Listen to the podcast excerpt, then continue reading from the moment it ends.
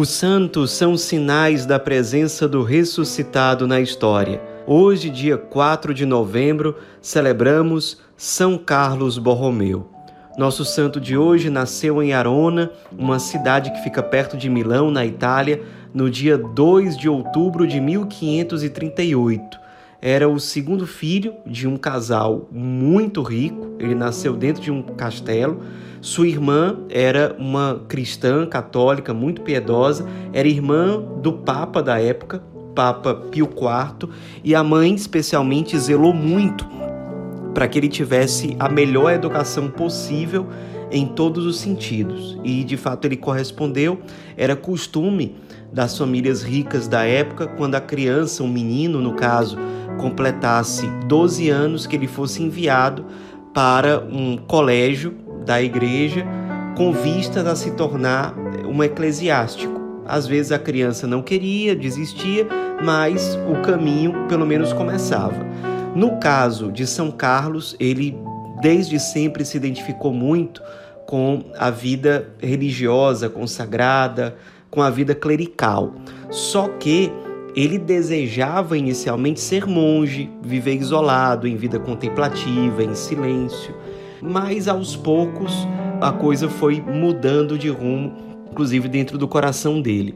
Ele, com 21 anos de idade, ele concluiu os estudos de direito na Universidade de Pávia e ele era muito inteligente. Sobretudo, ele tinha uma inteligência prática muito grande no contato com as pessoas e na resolução de situações conflituosas. Logo depois dele finalizar os estudos de direito, ele fundou uma academia para estudos religiosos, ele sempre gostou de estudo, de formação, de aprofundar o conhecimento da doutrina, dos conhecimentos que têm a ver com o cristianismo, filosofia e tudo mais.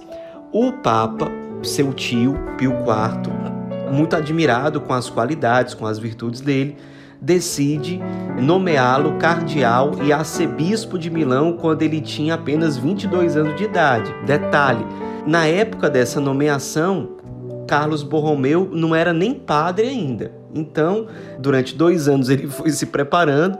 Nesses dois anos ele foi ordenado padre, pouco depois foi ordenado bispo. E mas ele não foi logo para Milão. Ele continuou em Roma como secretário do Papa e foi um ótimo conselheiro numa época muito turbulenta na vida da igreja. A reforma protestante ainda estava nas primeiras décadas, colocando muitos desafios para a igreja em vários lugares da Europa, principalmente. Mas ele foi um grande instrumento de Deus, São Carlos, para, mesmo sendo bem mais jovem, orientar o seu tio na condução da igreja. Ele teve uma participação decisiva, especialmente no Concílio de Trento, na organização do concílio, nas ideias mestras que nortearam aquele concílio que foi tão importante para a história da igreja. E terminado o concílio, aí ele decide finalmente se mudar para Milão para, enfim, pastorear mais de perto a sua arquidiocese. E lá em Milão ele se destacou como o primeiro bispo que efetivamente colocou em prática todas as decisões do Concílio de Trento. Então, lá em Milão, ele colocou em prática a obrigação dos párocos de morarem dentro do território paroquial para que eles pudessem prestar uma assistência mais próxima e mais ágil aos seus fiéis.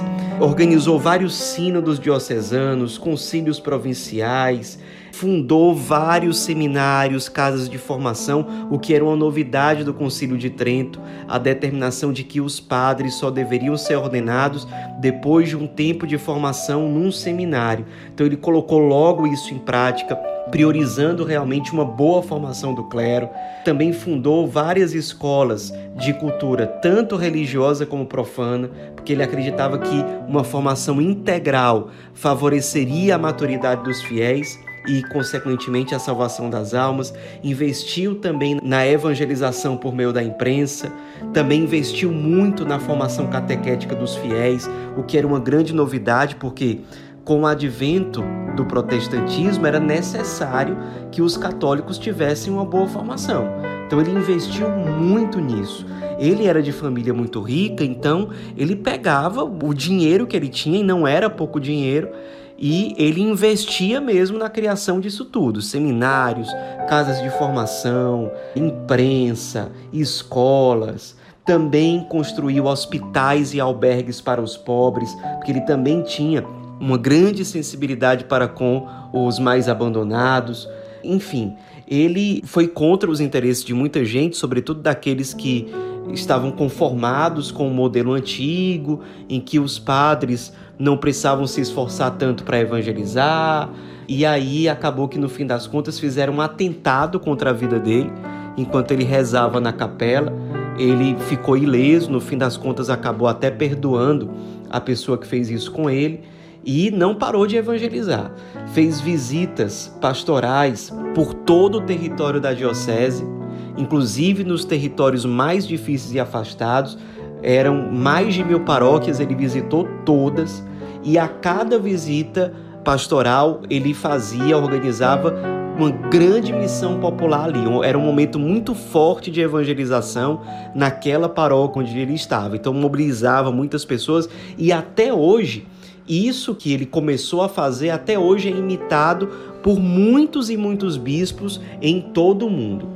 Essa prioridade às visitas pastorais e aproveitar cada visita pastoral para um grande momento de evangelização e de missão popular. Não só isso, mas várias outras diretrizes que foram estabelecidas por São Carlos Borromeu são seguidas por muitos bispos e pela igreja, inclusive, em vários lugares de forma oficial até hoje. Ele, de fato, é um santo bispo que influencia muito a igreja no seu período moderno e contemporâneo.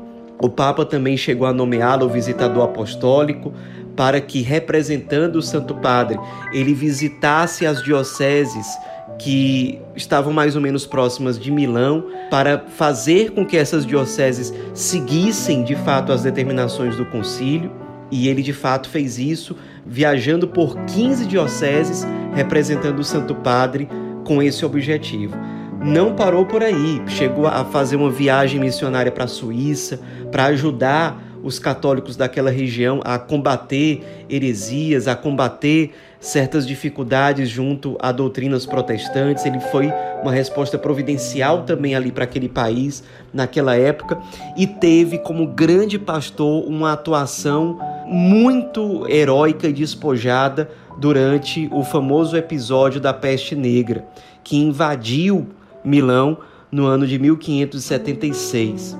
Muitos padres acabaram morrendo enquanto serviam aos enfermos e ele também, ele fazia questão de mesmo sendo um cardeal, arcebispo, ele acudia todos os doentes, mendigos, pobres que ele podia durante a peste, fazia questão de ele mesmo ir administrar os sacramentos, visitar cada um, rezar por cada um.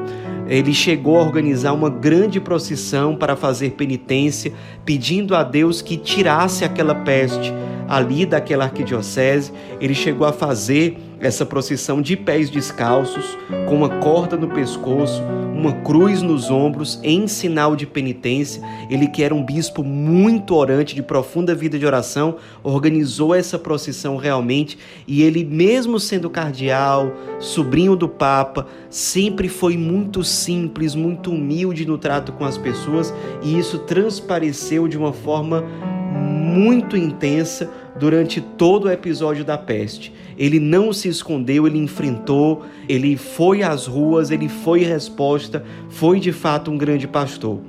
A peste acabou interferindo na saúde dele, ele não morreu diretamente por causa da peste, mas ele pegou uma febre gravíssima. Ele ficou muito debilitado, teve que reduzir muito o seu trabalho apostólico, e a partir disso a sua saúde foi se debilitando, se debilitando, até que ele chegou a falecer com apenas 46 anos de idade no dia 4 de novembro de 1584. E logo que ele morreu, os fiéis de Milão ficaram muito comovidos. Ele já foi celebrado quase que imediatamente como um bispo santo, porque o povo viu como aquele bispo foi um pastor que se consumiu pelo seu povo, que se consumiu pelas suas ovelhas, que sempre foi fiel à igreja, sempre foi fiel ao Papa e sempre se consumiu muito por amor às suas ovelhas, aqueles que faziam parte do rebanho que lhe foi confiado pelo Cristo e pela Igreja.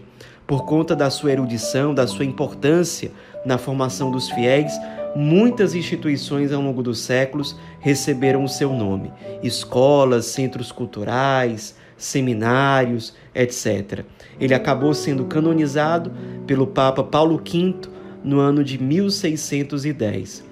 Nos inspiremos nesse grande homem, grande bispo, grande pastor da igreja, que foi resposta para o seu tempo e continua sendo resposta ainda hoje, para que nós, como igreja, aprendamos o que significa ser um verdadeiro pastor, um verdadeiro sacerdote, um verdadeiro bispo, que é sensível à necessidade das suas ovelhas e que se faz dom inteiramente por elas, sem querer receber aplausos, sem querer receber simplesmente regalias, mas se fazendo o servo dos servos, o último dos últimos. São Carlos Borromeu, rogai por nós.